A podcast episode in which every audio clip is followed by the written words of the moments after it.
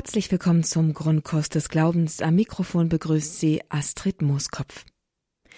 Fasten und Beichten. Chance zur Umkehr. Dieser Titel, den haben wir heute über unsere Sendung gesetzt. Das mit Blick auf die anbrechende Fastenzeit, in der wir uns auf Ostern vorbereiten, die ja bereits nächsten Mittwoch losgeht, am Aschermittwoch.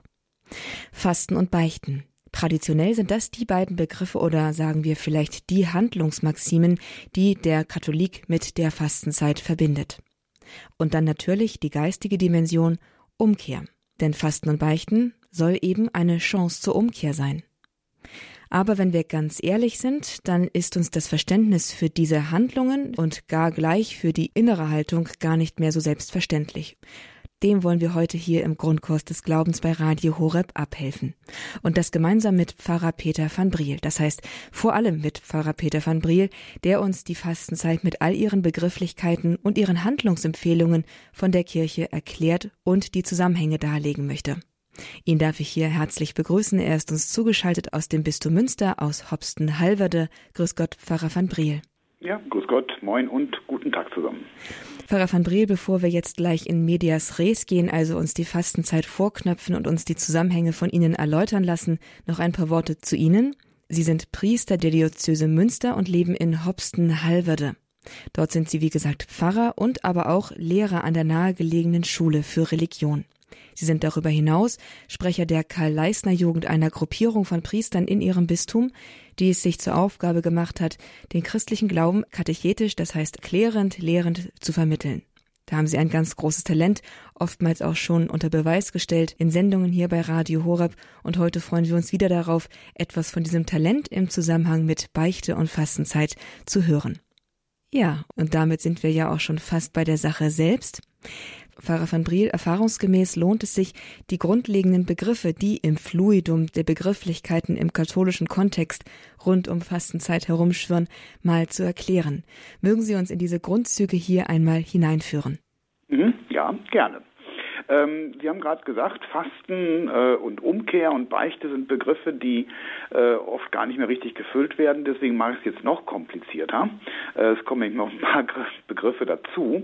Also Gebet, Fasten und Almosen sind eigentlich drei Säulen und dann kommt noch der Begriff der Abstinenz noch dazu. Vielleicht hat das der ein oder andere noch im Ohr, dass Aschermittwoch und Karfreitag als strenger Fasten- und Abstinenztag gilt und keiner weiß mehr, was Abstinenz heißt.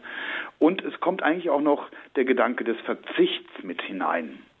Das ist gar nicht so schlecht, wenn wir so viele Begriffe haben, dann kann man die so schön ein bisschen gruppieren und wenn man die gruppiert hat, dann versteht man auch besser, worum es geht. Ich würde mit Almosen anfangen. Äh, das ist ein alter Begriff, den kann man übersetzen, indem man einfach äh, das durch Spenden ersetzt.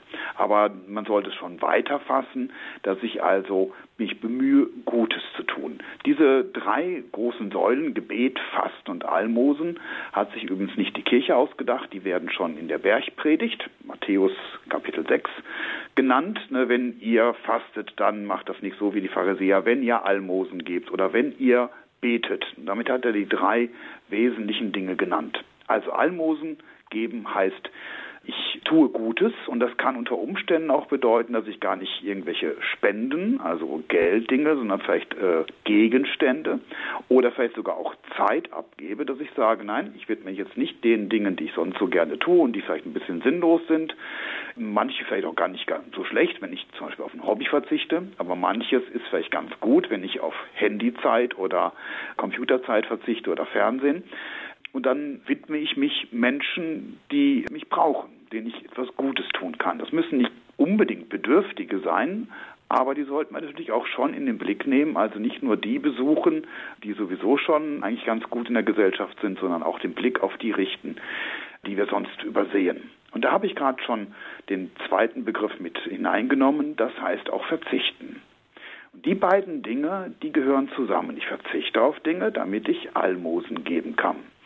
Das wird in der Kirche, in der jetzigen Tradition besonders deutlich am fünften Fastensonntag, also der Sonntag vor Palmsonntag, wo die Miserios-Spende gegeben werden sollte. Da heißt es also, äh, die Gläubigen sind aufgerufen, einen spürbaren Betrag zu spenden.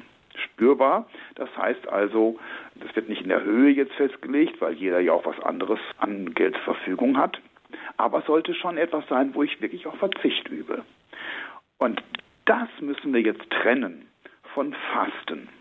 Es wird nämlich immer wieder so gesagt, ja, ich faste Auto oder ich faste Handy oder worauf fastest du? Und das wird dann immer so spezieller, dass es nachher überhaupt gar kein Fasten mehr ist. Also ich faste nur noch Süßigkeiten, aber Chips stopfe ich rein oder ich faste Bier, aber dafür trinke ich Wein. Fasten ist nicht Almosen und Verzicht, sondern Fasten heißt wirklich weniger essen. Also es geht ganz konkret um das Essen und nicht, dass ich sage, ich verzichte jetzt auf die roten Gummibärchen und dafür esse ich jetzt mehr blaue Gummibärchen, sondern im Ganzen weniger essen und auch weniger luxuriös einfacher.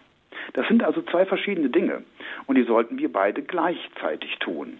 Also ich kann nicht sagen, ich faste Bier oder ich faste Auto. Aufs Autofahren verzichten dient den Almosen und dem, was wir anderen Menschen Gutes tun können. Das Fasten dient, da komme ich gleich noch ein bisschen ausführlicher zu, erstmal meiner Frömmigkeit, meinem sich aus der Welt zurücknehmen und wieder mehr Zeit für Gott haben. Das dient dazu, dass ich mir bewusster werde, was ist mit mir los. Auch gerade vielleicht deswegen, weil ich manchmal, wenn ich hungrig bin, auch vielleicht aufmerksamer bin für alles andere um mich herum. Also es sind zwei verschiedene Dinge und äh, das ist, glaube ich, das größte Problem. Ich bin ja, haben Sie gesagt, auch in der Schule, dass sie dann immer sagen, wie Fasten, Essen. Ich faste immer nur äh, und dann kommt dann irgendwas, was eigentlich Verzicht ist. Ob das Fasten jetzt bedeutet, dass ich gar nichts esse bei Wasser und Brot oder dass ich einfach nur etwas weniger esse, das ist letztlich ein bisschen in das Belieben der jeweiligen gestellt. Aber so ähnlich wie bei den Almosen, wo es ein spürbarer Verzicht sein soll, gilt es beim Fasten auch. Der eine, also für mich gilt es zum Beispiel, wenn ich mal einen Tag lang nichts gegessen habe, das merke ich gar nicht. Und andere, die morgens nicht gefrühstückt haben, haben schon Schwindelanfälle und äh, Kreislaufschwierigkeiten. Also muss jeder auch gucken, wie viel er fastet, aber es sollte spürbar sein. Und Fasten dient dann letztlich der dritten Säule, nämlich dem Gebet und der neuen Zuwendung zu Gott. Und dann kommt auch der Gedanke der Umkehr mit rein. Wenn ich mich so verzettelt habe in der Welt, äh, dann löse ich mich auch aus der Welt und ich soll nicht einfach nur fasten und je mehr ich faste, umso besser bin ich, sondern ich soll dadurch Freiräume schaffen, die mich wieder neu mit Gott versöhnen. Und dann kommt auch die Beichte mit ins Spiel. Also äh, es geht letztlich um eine Beziehungserneuerung zu Gott. so wie Almosen, also Menschen wieder in den Blick nehmen und ihnen Gutes tun, ihnen vielleicht Zeit schenken, deswegen verzichten wir auf Dinge, geht es in der Fastenzeit eben auch darum, dass ich Gott wieder in den Blick nehme, Dinge weglasse, die mich daran hindern, ihm Gutes tue im Sinne von, dass ich mich mit ihm auseinandersetze, ihm näher komme, mich ihm angleiche, nach seinem Willen frage und dazu gehört dann eben äh, auch das Gebet, das Rosenkranzgebet oder im Stundengebet finde oder auch das persönliche Gebet oder auch einfach Zeit, die ich in der Bibel lese oder in der Kirche verbringe. Und äh, das Ganze gipfelt dann eigentlich in der, in dem Punkt, wo ich sage, so, lieber Gott, und jetzt mach du mich neu, nachdem ich mich bemüht habe, und das geschieht dann letztlich in der Beichte. Jetzt haben wir diese Begriffe fast alle äh, so ein bisschen sortiert, jetzt fehlt nur noch die Abstinenz.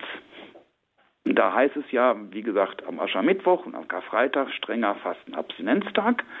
Und Abstinere heißt eigentlich auch sowas wie äh, Verzicht, also äh, abstehen von. Leute, die alkoholkrank sind und dann darauf verzichten, überhaupt noch Alkohol zu trinken, nennen sich auch selbst Abstinenzler also von etwas abstehen. Und damit ist jetzt in der Tradition der katholischen Kirche vor allem der Fleischkonsum gemeint. Das ist nicht mehr ganz aktuell, also bis zum Zweiten Vatikanischen Konzil und im Kirchenrecht war das ganz klar.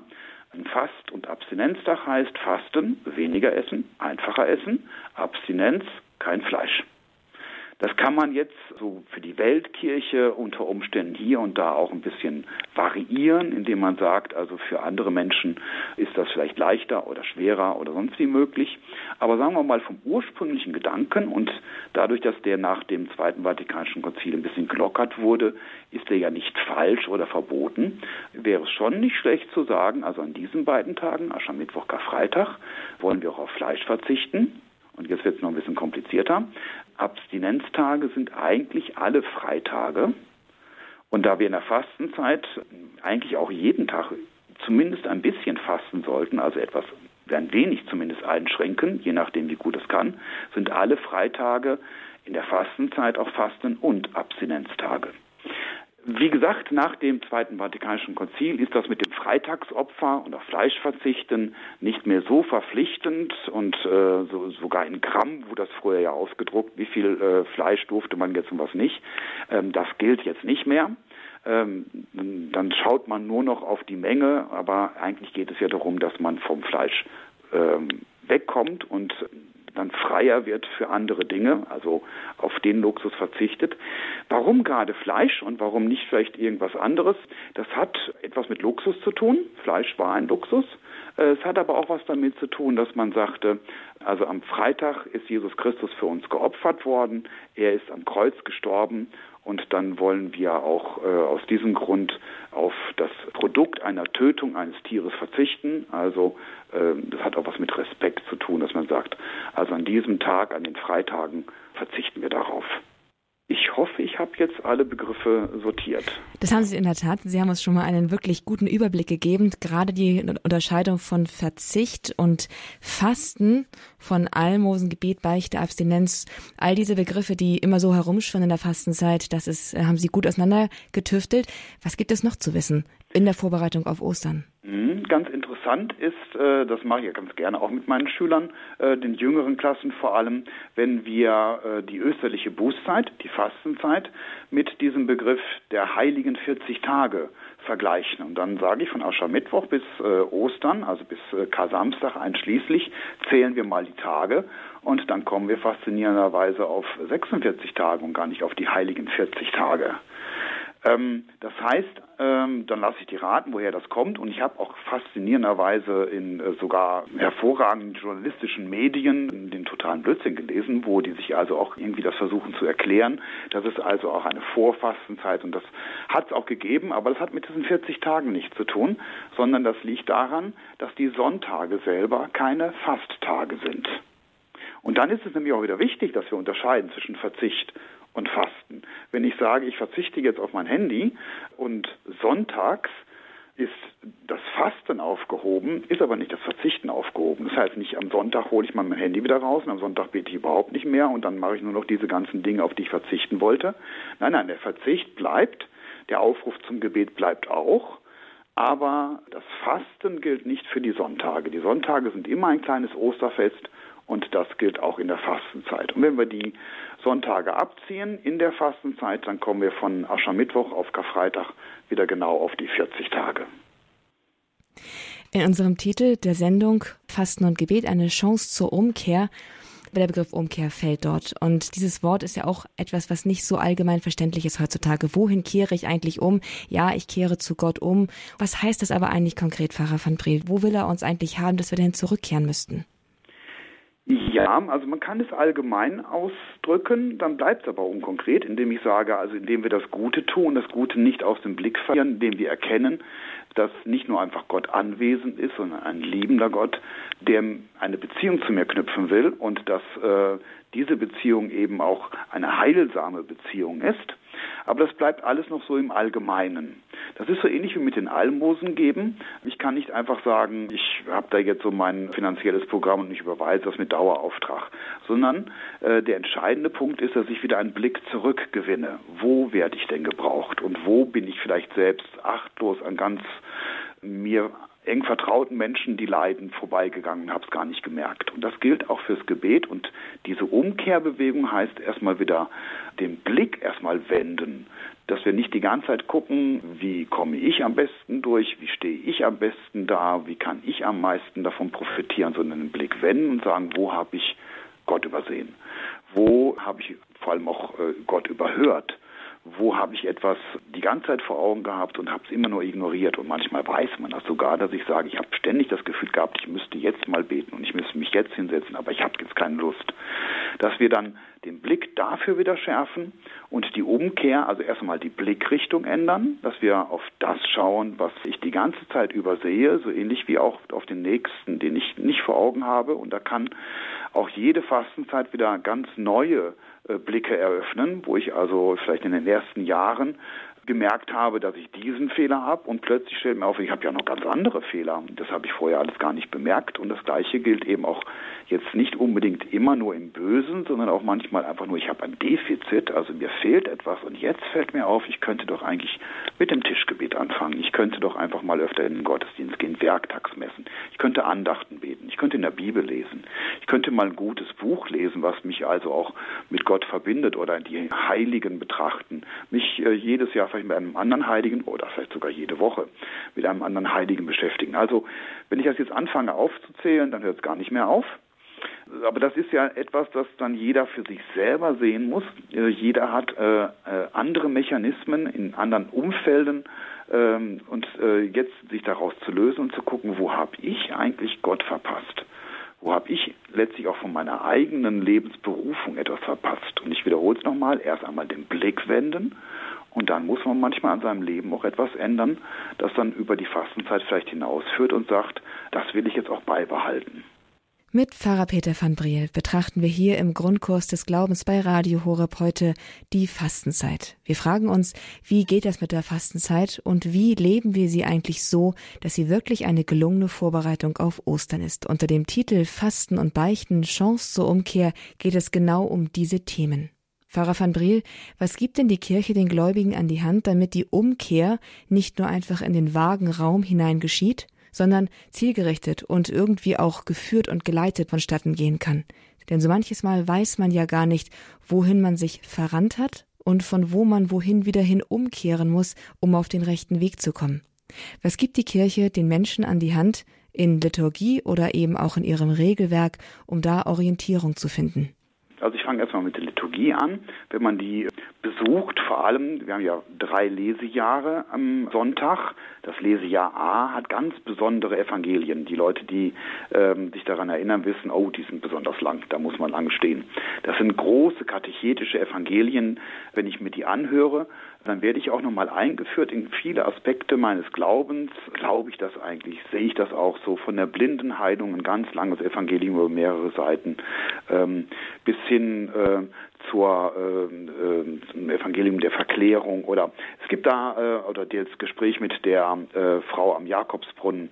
Also wer dahin hört, hört äh, kriegt eine ganze Menge Aspekte oder auch eben ähm, den Kreuzweg beten. Das ist auch eine gute äh, Form, dass man die verschiedenen Stationen in den Blick nimmt. Was hat Jesus für mich getan? Aber wo entdecke ich vielleicht gerade eben auch, dass ich das gar nicht würdige, gar nicht sehen will und vielleicht auch im nächsten nicht sehen will.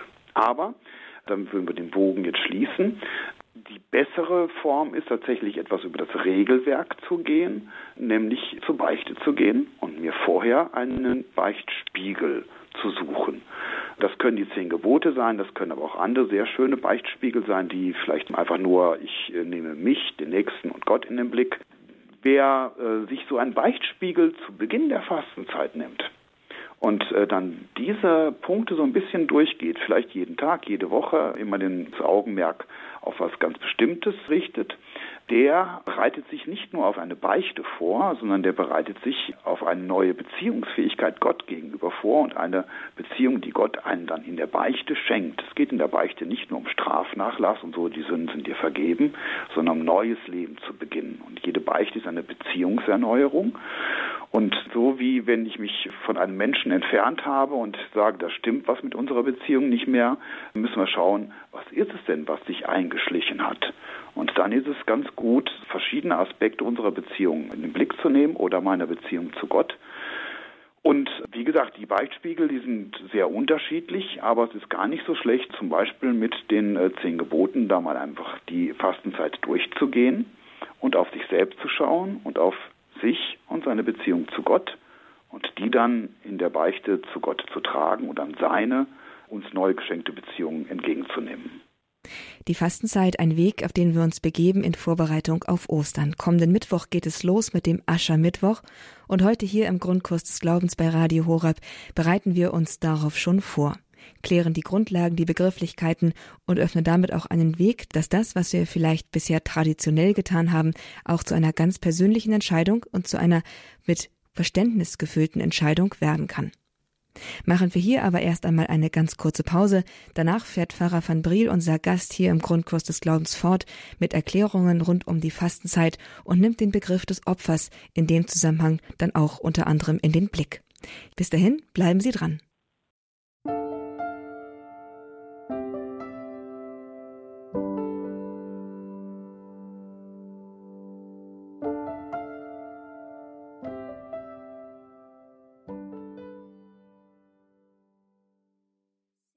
Grundkurs des Glaubens bei Radio Horeb. Am Mikrofon begrüßt Sie jetzt wieder Astrid Mooskopf.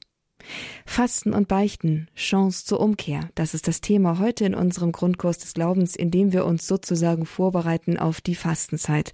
Die Fastenzeit, die Vorbereitungszeit wiederum auf Ostern, auf das große Erlösungswerk, das zentrale Geheimnis des christlichen Glaubens. Jesus stirbt und er steht von den Toten wieder auf, und eröffnet uns dadurch eine Perspektive auf das ewige Leben, von der die Generation vorher fast nicht zu träumen gewagt hätten, nämlich an eine Ewigkeit im Himmel in der Gemeinschaft mit Gott. Aber ist uns das immer so klar, welche grundstürzende Bedeutung Ostern für unser Leben hat? Vermutlich nicht. Und deswegen hat die Kirche eben die 40-tägige Fastenzeit vor die Osterzeit gesetzt, eine Zeit der Vorbereitung. Was alles dazugehört, haben wir bereits im ersten Teil der Sendung gehört. Hier geht es jetzt weiter mit unserem Gastpfarrer Peter van Briel, der uns weitere Zusammenhänge rund um die Fastenzeit verdeutlichen wird. Ja, das Fasten ist ja nicht nur etwas, was für die Fastenzeit eine gute Sache ist. Das geschieht ja immer wieder, dass man vor einer Entscheidung fastet oder dass man, wenn man ein Anliegen hat, um etwas bittet, fastet oder verzichtet oder dass man manchmal auch mitbekommt, dass jemand anders Sorgen, Nöte hat, für ihn dann fastet. Und es gibt eben durchaus auch Leute, die fasten zur eigenen Vervollkommnung. Dass sie sagen, also ich möchte Gott noch mehr dienen und ich muss mich einschränken, ich muss verzichten und das ist also eine gute Sache und ich will Gott ja wohlgefällig sein. Und nehmen wir mal diesen letzten Aspekt, der für den weltlichen Menschen eigentlich eine relativ seltsame Geschichte ist, aber für den religiösen Menschen, nicht nur im Christentum, sondern auch in anderen Religionen. Wir denken an Ramadan im Islam oder an die Fakire im Hinduismus. Etwas ist, das überall verbreitet ist. Bei uns Christen müssen wir aber immer wieder betonen, Fasten ist kein Selbstzweck. Also es geht nicht darum, dass ich, je mehr ich faste, dann von Gott anschließend belohnt werde. Und wenn ich noch irgendwie mich immer noch nicht toll fühle, dann muss ich noch stärker fasten. Sondern Fasten ist immer etwas Dienendes, damit dann Freiräume geöffnet werden für Gebet, für die Liebe, für die Beziehung zu Gott. Ich habe mal ein Buch gelesen, da wurde das verglichen mit, wenn die Sonne aufgeht, dann verschwinden die Sterne. Man kann aber nicht den Sonnenaufgang dadurch provozieren, indem man die Sterne zum Verschwinden bringt, sondern das ist etwas, das sich von alleine ergibt.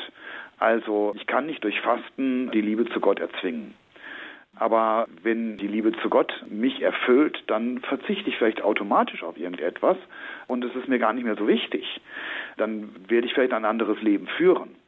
Also Fasten muss immer einhergehen mit einem Bemühen um größere Frömmigkeit, um Beziehungserneuerung.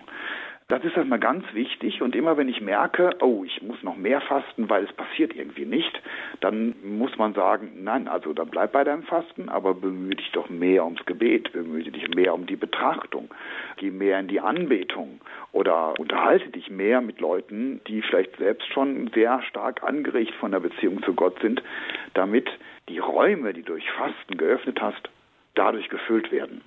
Es nutzt nichts, die Räume immer noch größer zu machen und immer noch mehr zu fasten, wenn die Erfüllung oder das Ziel selber einem aus den Augen verloren ist. Fasten ist nicht in erster Linie eine Kasteiung, sagt man manchmal, des Körpers, sondern Fasten soll zur größeren Gesundheit führen. Das heißt aber nicht, dass ich in erster Linie jetzt ein Fitnessprogramm und auch ein Ernährungsprogramm auflege, aber das, was meinem Leib gut tut, das tut auch meiner Seele gut und gut, indem man sich auch anders ernährt und auch bewusster und gezielter, ist durchaus etwas, das auch meiner Seele zugutekommt.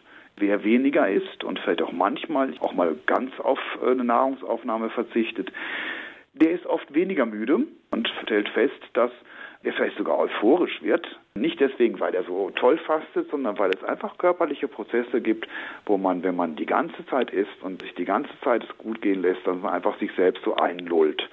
Und dass man plötzlich aktiv und voller Tatendrang wird und das dann aber eben auch Richtung Gott lenkt, Richtung den Nächsten, Richtung den guten Dingen, dass wir das machen. Fasten kann auch so ein bisschen nagend sein. Man hat dann ja ein Leergefühl im Magen, das einen daran erinnert, dass ich bedürftig bin. Also so ähnlich wie manche machen das, wenn sie sich an irgendwas erinnern wollen, Knoten ins äh, Taschentuch oder eine Münze in Schuh, die immer wieder ein bisschen stört, die sagt, ach ja, ich wollte ja eigentlich.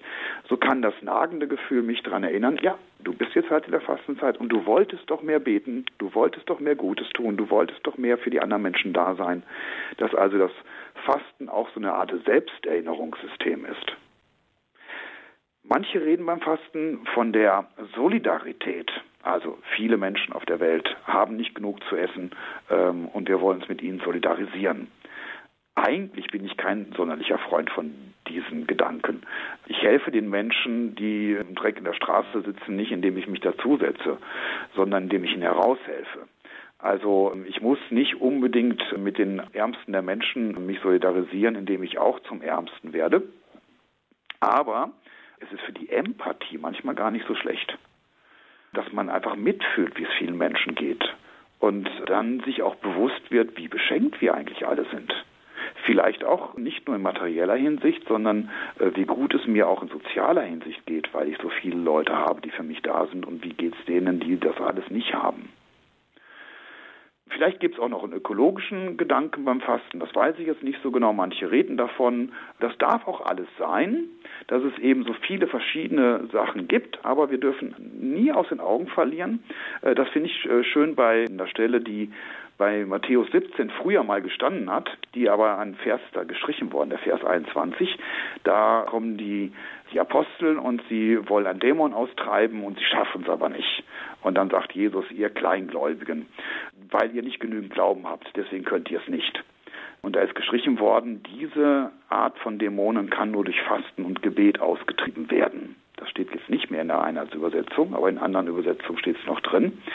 Das hat äh, ein bisschen so magischen Anklang, ist vielleicht auch später hinzugefügt worden, aber das macht deutlich, Fasten und Gebet verbinden mich so mit Gott, dass Gott auch durch mich wirken kann. Und wenn ich wie die Jünger versuche, jetzt Christus nachzuahmen, dann muss ich mich auch vorher mit Jesus und mit Gott auch wirklich so verbinden, dass Gott durch mich wirkt und nicht, dass ich selbst der Wirkende bin.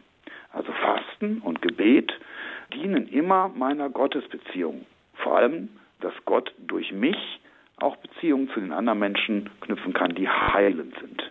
Pfarrer von Briel, noch eine Frage hier im Grundkurs des Glaubens, wenn wir über Fasten und Beichten als eine Chance zur Umkehr sprechen, nämlich was hat es denn auf sich mit dem Opfer? Auch ein Begriff, der im Umfeld von Fastenzeit immer wieder auftaucht und eine offenbar tiefe Bedeutung hat. Können Sie uns dazu etwas sagen? Also Fasten sagt man, und das ist vor allem, wenn man mit Fasten auch Verzicht meint, was ich ja gesagt habe, dass es zwei verschiedene Dinge sind, äh, der Verzicht muss schwerfallen. Äh, es muss ein Opfer sein. Das finde ich in der Hinsicht einen guten Gedanken, in der ja gesagt worden ist, also man soll am Ende der Fastenzeit auch ein spürbares Opfer geben, einen spürbaren Verzicht. Aber der Verzicht kann trotzdem Freude machen. Ähm, also ich muss nicht auf das verzichten, was mir Freude macht und im Zweifelsfall tue ich Gutes für andere Menschen, also verzichte ich jetzt Gutes zu tun, weil ich soll ja leiden und ich muss ja ein Opfer bringen. Sondern Opfer heißt frei werden. Opfer heißt etwas abgeben. Und das Abgeben kann Freude machen. Das Abgeben kann auch erleichternd sein. Dass wenn ich etwas an Geld oder Zeit habe, das ich sonst unnütz verplempert habe und deswegen abends ein schlechtes Gefühl habe, dass mich Fastenzeit glücklicher macht.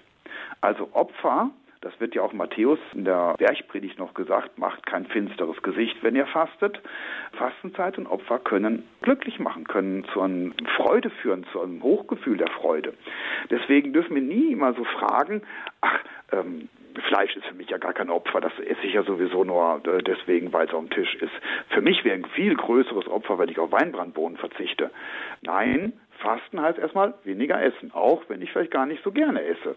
Dann soll ich einfach mal dabei bleiben. Ein zusätzliches Opfer bringen ist nicht eine Frage, je mehr Leid dadurch entsteht, umso wohlgefälliger ist Gott. Das wäre vollkommen falsch. Unsere Religion hat keine Freude am Leid und auch nicht daran, das Leid noch irgendwie zu erzeugen und das Opfer muss möglichst leidvoll sein, das, dann ist es erst wertvoll, sondern ich soll ein Opfer bringen, das wirklich etwas bringt für meine Beziehung zu Gott und ich soll wirklich in den Almosen gucken, wo kann ich vielleicht sogar effektiv auf etwas verzichten, wo ich relativ viel Gutes tue für mich und für andere und meine Beziehung zu ihnen. Natürlich spürbar Opfer hat immer auch ein bisschen was mit Leid zu tun, aber nie das Leid um des Leides willen.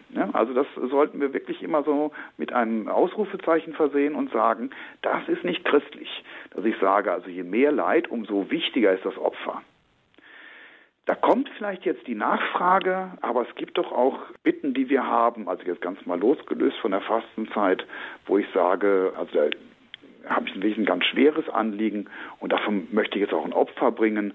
Vielleicht kommt das Anliegen dann eher durch. Auch da erst einmal großes Ausrufezeichen, nur weil ich eine Fürbitte habe und mir anschließend Leid zufüge, wird die Fürbitte nicht eher erhört christliche Religion sieht das Leid manchmal als notwendiges Übel an, um irgendwas zu ändern, auch mich selber oder vielleicht sogar die Sünde der Welt hinwegzunehmen. Aber das Leid selber ist kein Selbstzweck und Gott hat keine Freude am Leid.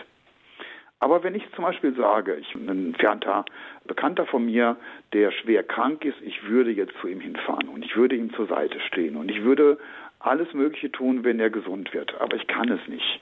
Dass ich dann stellvertretend für das, was ich tun würde, tatsächlich etwas tue, das mir schwerfällt. Aber nicht, weil ich dadurch Leid erzeuge und das Leid in Gottes Augen wohlgefällig ist, sondern weil ich meine Liebe zum Ausdruck bringe. Auch für mich selber, dass ich wirklich bereit bin. Also ich wäre bereit für meinen Freund eine ganze Nacht durchzuwachen. Also verbringe ich jetzt auch eine ganze Nacht im Gebet. Stellvertretend für meine Bereitschaft. Nicht das Leid, das mir diese durchnachte Nacht bereitet, ist Gott wohlgefällig, sondern die Liebe, die dahinter steckt. Und deswegen dürfen wir auch unsere Fürbitten mit Opfern äh, verstärken, aber es ist keine Verstärkung im Sinne von mehr Leid, mehr Wirkung, sondern mehr Liebe, umso größer ist die Bitte letztlich auch in Gottes Augen. Also als Ersatzhandlung für einen Liebesbeweis ist ein Opfer gut, aber nicht im Sinne, dass man eben so eine Art magischen Gedanken dabei hat, dass man etwas verstärkt. Und Sie haben uns schon versprochen, dass Sie noch etwas zur Beichte sagen werden. Sie haben ja auch zu, schon zu Beginn das Ganze ein bisschen eingeführt, den Gedanken der Beichte und den Zusammenhang mit der Fastenzeit. Was gibt es denn noch dazu zu wissen? Warum beichten? Warum ist das so wichtig, das alles auch noch Gott persönlich zu sagen, beziehungsweise dem Priester? Ja, also das Entscheidende daran ist wirklich, zu Gott persönlich hinzugehen. Es geht nicht darum, dass die Kirche die Sünde erfahren möchte oder dass der Priester sich so gerne Sünden anhört, das tun wir nämlich nicht, sondern es geht wirklich darum, dass ich ausspreche, was ich als hinderlich für meine Gottesbeziehung erkannt habe. Dieses Aussprechen ist wichtig. Das merken wir schon bei Kindern, wenn wir also sagen, jetzt vertragt euch und jetzt sagt doch, Entschuldigung, oder zumindest gebt euch die Hand. Also ein wirklich deutliches Zeichen. Einfach nur, ja, es tut mir leid, das ähm, ist eine schöne Absicht, aber die noch nicht verwirklicht wird in einer erneuerten Beziehung. Die erneuerte Beziehung sollte an ein Zeichen gebunden sein. Und dass Gott uns in der Kirche dieses Sakrament der Beichte empfiehlt, ist letztlich ein Geschenk, wo er sagt, du musst nicht alles, was du getan hast, wieder gut machen. Du musst nicht als Zeichen jetzt jeden einzelnen Punkt, der dir eingefallen ist, nochmal wieder in Ordnung bringen, sondern das Zeichen, dass du zu mir kommst und mich um die Erlösung bittest, die ich ja schon für dich gewirkt habe, das soll mir genügen. Aber an diesem Zeichen will ich festhalten, weil es dir gut, also ich rede jetzt äh, sozusagen aus der göttlichen Perspektive, daran will ich festhalten, weil es dir Mensch gut tut, dass du dich wirklich einmal überwindest. Also ich kenne es selber aus meiner früheren Beichterfahrung, wo ich noch als Jugendlicher äh, gesagt habe, ja, eigentlich müsste ich mal beichten gehen, aber dann bin ich vor der Kirche doch wieder umgedreht oder dann war ich in der Kirche, aber da war die Schlange mir dann doch zu lang, bin wieder umgedreht und da kann ich nicht sagen, ja, ich wollte doch, ne, sondern ich habe offensichtlich noch nicht genügend Sehnsucht nach dieser Beziehung zu Gott gehabt, um diesen Schritt zu machen. Wenn ich diesen Schritt mache, dann ist die Erleichterung, die ich dabei spüre, nicht die, dass Gott mir jetzt endlich vergeben hat, sondern dass ich es geschafft habe, dass ich die Vergebung Gottes auch tatsächlich angenommen habe. Und in diesem Sinne braucht eigentlich jede Beichte immer eine Vorbereitung. Dass ich mir wirklich bewusst werde, aus welcher Situation ich mich heraus bewege. Beichte ist ein Sakrament, das heißt, es wird mir wirklich etwas geschenkt und verdient. Aber ähm, ich muss mich nach dem, was mir dort geschenkt wird, auch ein kleines bisschen sehnen. Ich muss erkennen, wo brauche ich das denn eigentlich und wo habe ich eigentlich diese Vergebung nicht verdient. Von daher finde ich, das Entscheidende für den, der beichtet an der Beichte, ist das Bekenntnis. Ich spreche es wirklich aus. Und je konkreter ich werde, umso schwerer fällt es mir, umso äh, größer ist eigentlich dann das Zeichen, das ich damit setze. Nicht nur sagen, ich bin lieblos gewesen, sondern ich habe da und dort in der Situation gelogen, und zwar ohne Not. Und aus Sicht Gottes ist dann das Größte an der Beichte, dass derjenige dort dann jetzt frei und offen vor Gott schenkt und einfach nur die Gnade empfangen kann, weil er sich von all den anderen Dingen frei gemacht hat, wie ein schönes leeres Gefäß, wo man jetzt wieder neu die Gnade Gottes hineingießt. Und ich finde, ähm, Beichte ist ähm, in dieser Hinsicht eigentlich immer so der Höhepunkt der Fastenzeit. Also alles andere dient ja der Beziehungserneuerung. Und in der Beichte kommen wir dann zu dem Punkt, wo wir sagen, so, und jetzt wird's wirklich. Wann sollte man denn beichten gehen? Nach dem, was Sie jetzt gesagt haben, scheint es ein Weg zu sein. Wann ist der Punkt, dass man eigentlich mit Blick jetzt auf diese Zeit, die Fastenzeit, zur Beichte geht? Am Beginn? Währenddessen? Ähm, ich würde sagen, sowohl als auch. Also erstmal grundsätzlich fragen mich manchmal Leute, wie oft soll man beichten gehen? Und dann sage ich, das hängt davon ab, wie unübersichtlich das Leben ist. Wenn es ganz äh, äh, regelmäßig dahin läuft, dann weiß ich jetzt noch, was ich vor sechs Wochen getan habe. Aber wenn ich ein sehr abwechslungsreiches Leben habe, was wir Priester oder auch Lehrer haben, weil wir manchmal also äh, Hunderten von Leuten an einem Tag schon begegnen und wer weiß, wen ich alles enttäuscht habe, dann sollte ich öfter beichten gehen. Und wenn ich sage, ich möchte alle 14 Tage beichten, dann soll ich das in der Fastenzeit, wenn es geht, auch durchhalten. Aber es ist durchaus sinnvoll zu sagen, also am Anfang der Fastenzeit, so um Aschermittwoch herum oder vielleicht nach Aschermittwoch, gehe ich einmal beichten, um meinen Blick von den Dingen, die zuvor gewesen sind, freimachen zu lassen und jetzt den Blick auf Gott und in Angesicht Gottes auf meine Bedürftigkeit zu richten. Spätestens soll man dann allerdings am Ende der Fastenzeit beichten. Und das ist jetzt letztlich auch eine Frage, wann Beichttermine angeboten werden. Ich finde es eigentlich am schönsten, am Karfreitag beichten zu gehen. Dann haben wir gerade vor Augen, was Gott eigentlich alles getan hat, also in Jesus Christus, äh, was ich verdient hätte und was mir in der Beichte erlassen wird und was er dann trägt, dann wird mir eigentlich am Karfreitag im Anschluss an die Karfreitagsliturgie beichten zu gehen nochmal besonders deutlich, wie groß das Geschenk eigentlich ist. Pfarrer van Briel, wir haben jetzt hier im Grundkurs des Glaubens bei Radio Horeb ganz viel von Ihnen gehört rund um das Thema Fastenzeit, was die Aufgaben oder was einfach der Weg des Menschen in diesen 40 Tagen, in diesen Schrägstrich 46 Tagen von Aschermittwoch bis Palmsonntag eigentlich ist. Wie der Mensch geht und was die Kirche ihm ans Herz legt, was er tun sollte. Wie strukturiert denn die Kirche von der Liturgie her gesehen die Fastenzeit? Was sind so Höhepunkte und wo hinein mündet das Ganze? Ja, also erstmal beginnt es mit Aschermittwoch, äh, wo manchmal gesagt wird, ja, Aschermittwoch ist immer im Anschluss an Karneval, aber äh, oder Fasching oder Fastnacht, aber ist ja umgekehrt. Ähm, der Ostertermin, der richtet sich äh, nach äh, den alten Regeln und 40 äh, Tage davor oder 46 Tage vor ist Aschermittwoch und davor wird Karneval gefeiert. Also äh, mit Aschermittwoch sozusagen Paukenschlag, äh, voll krass der Gegensatz zwischen gerade noch feiern und ausgelassen sein und jetzt plötzlich an Aschermittwoch ist alles vorbei, heißt ja auch im Karnevalslied, ähm, ein ganz anderes Leben. Ist aber manchmal gar nicht so schlecht, so krasse Momente zu erzeugen. Und dann beginnt die Fastenzeit erstmal langsam und ruhig. Wie gesagt, in den Sonntagsevangelien wird da so ein Weg angebahnt und äh, tritt zum Ende eigentlich immer schneller in die verschiedenen Aspekte. Also erstmal zwei Wochen vor Ostern ist der Passionssonntag. Da, ähm, da wird die Zeit Passionszeit genannt, also die Zeit, in der wir mehr auf das Leiden schauen, zum Beispiel O Haupt voll Blut und Wunden. Das Lied sollte noch nicht unbedingt am Anfang gesungen werden, aber die letzten zwei Wochen durchaus. Dann wird auch in den Kirchen das Kreuz verhüllt und vielleicht auch noch andere Schmuckmomente in der Kirche ab zwei Wochen, also ab dem Passionssonntag und dann mit Palmsonntag geht es dann so richtig los. Dann kommt die heilige Woche Dann schauen wir wirklich auf die letzten Tage und nach Palmsonntag kommt Gründonnerstag, das letzte Abendmahl mit anschließender Anbetung, dass wir auch äh, Jesus Gesellschaft leisten im Ölberg. Äh, Karfreitag, wie gesagt, der Moment, der mir eigentlich immer besonders zu Herzen geht, wenn ich mir überlege, was dort in der Passion, da wird also auch die Leidensgeschichte nochmal mit verteilten Rollen ausführlich vorgelesen, sehr zu Herzen geht, wenn ich mir überlege, und das hat er alles für mich getan und für jeden anderen natürlich auch. Karfreitag und Kar-Samstag ist dann ein Tag der Lehre, den wir auch aushalten sollten. Also ich habe als Kind noch gelernt, ab 12 Uhr ist Fastenzeit vorbei, kann man wieder essen. Ne, manchmal halten die Menschen an vorkonziliaren Dingen äh, noch äh, gerne fest, wenn es ihnen eine Erleichterung bedeutet. Ähm, das ist nicht mehr nach der Konzilsreform, sondern äh, der Kar-Samstag ist noch bis zur Osternacht Fastenzeit, ein Tag der Lehre. Tag der Erwartung und auch für mich schwer auszuhalten, vor allem wenn ich als Priester schon in der Vorbereitung bin, dann trotzdem zu sagen, nein, wird auch ein bisschen Stille ausgehalten, obwohl ich vielleicht innerlich schon wieder brodel.